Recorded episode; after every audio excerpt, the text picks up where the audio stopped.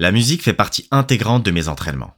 J'ai déjà évoqué dans l'épisode précédent le fait que c'était la clé de mon conditionnement en route vers la salle de sport.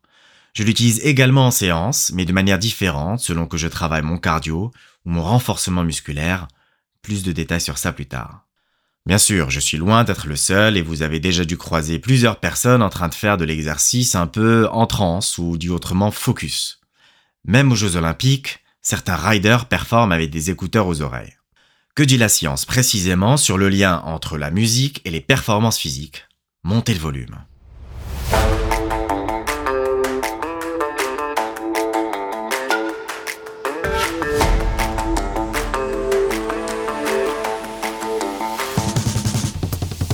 Bienvenue sur Libra en Air, votre podcast sur la santé holistique, qui couvre donc la nutrition, la condition physique et la santé mentale.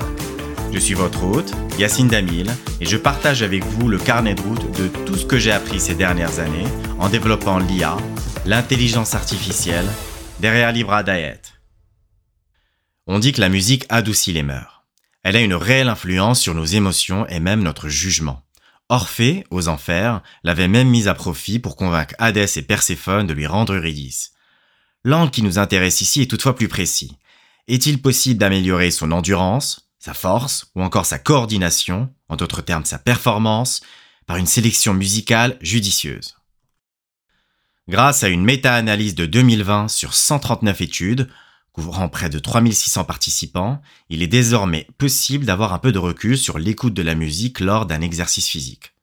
Nous reviendrons sur d'autres résultats de ces dernières plus tard, mais l'un d'entre eux permet de répondre clairement à la problématique. Effectivement, écouter de la musique est corrélé à une amélioration de la performance physique, autrement appelé effet ergogène, avec une taille d'effet mesurée avec un G de Edge, G égale 0,31, entre faible, 0,2, et moyen, 0,5. Mais la vraie question est de savoir comment, ce qui permettrait de donner des pistes pour personnaliser sa playlist musicale. L'étude citée précédemment donne en fait un cadre de référence intéressant pour identifier les raisons explicatives de l'amélioration des performances et donc d'une certaine manière aussi de l'utilisation de la musique comme levier de motivation pour ces entraînements. Facteur psychologique. Évidemment, la première interprétation qui vient à l'esprit est le lien avec le plaisir que l'on ressent en écoutant de la musique. Les psychologues aimant bien être pointus, ils parlent de valence affective positive, variable qui au passage avait le plus gros effet de taille observé, G égale 0,48, considéré comme moyen. Cette sensation de frisson de plaisir, que nous avons tous eu au passage d'un de nos morceaux préférés, a en effet cette capacité à créer un état d'excitation physiologique très favorable à l'activité physique. Ça me rappelle au passage que certains se mettent même en transe avec de la musique gnawa. Conclusion, faites votre propre playlist de morceaux que vous aimez.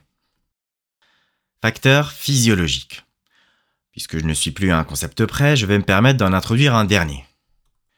Mais rassurez-vous, je ne fais que mettre un mot derrière un phénomène que nous avons déjà vécu, en tapant des pieds en rythme avec de la musique, et observé, même chez les animaux, à savoir la capacité de notre corps à se synchroniser avec un rythme extérieur, aussi appelé entrainment, que l'on pourrait simplement traduire par synchronisation, même si je n'ai pas trouvé de traduction officielle.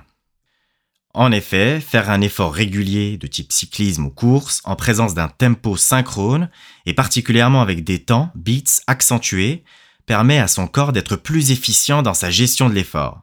La variable suivie ici est la consommation d'oxygène maximale, ou VO2 max, très bon indicateur d'effort physique.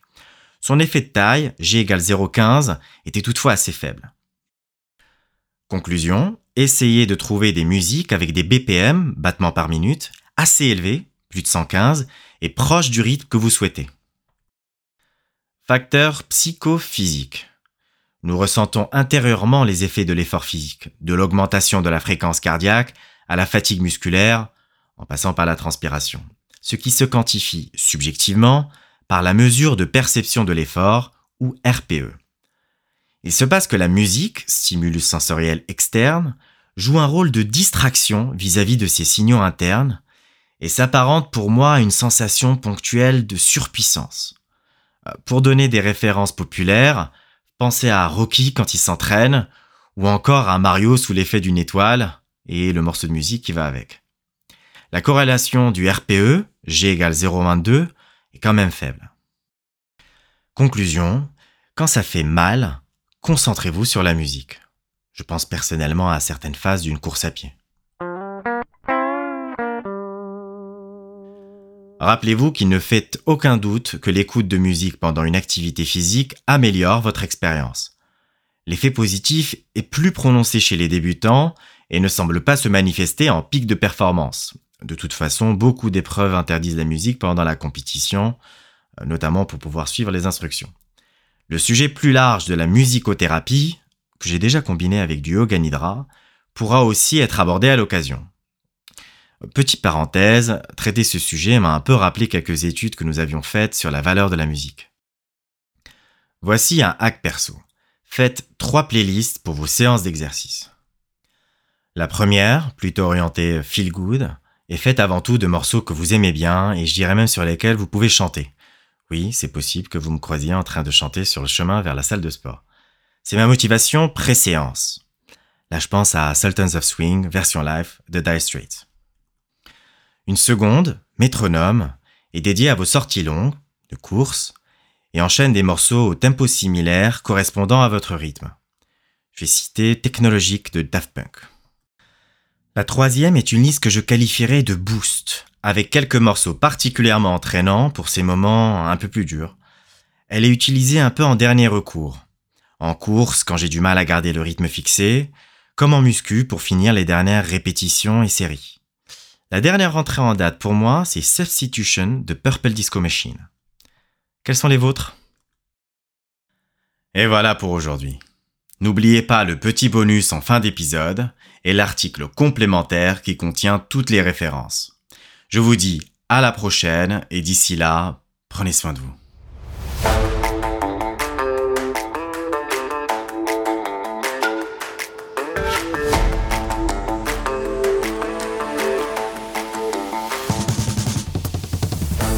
D'avoir écouté Libra en Air. Le choix des sujets qui sont traités est collaboratif. Donc n'hésitez pas à répondre au sondage sur le site web ou la newsletter. Au fait, vous y êtes-vous inscrit? Sinon, vous pouvez aussi plus simplement nous poser votre question par email à question@libradiet.fr. Fun fact. Le légendaire coureur éthiopien Haile Gebrselassie a attribué à la chanson Scatman, Skibabob Badobop, de Scatman, le record du monde qu'il a battu sur 10 000 mètres en 1998. Ce qui est bizarre, c'est que le débit de la chanson est de 136 BPM, alors que son allure devait être au-delà des 190, soit près de 1,5 fois. Il paraît que ça s'appelle une syncope en musique. Faut croire que c'est une chanson qui lui tient tout simplement à cœur.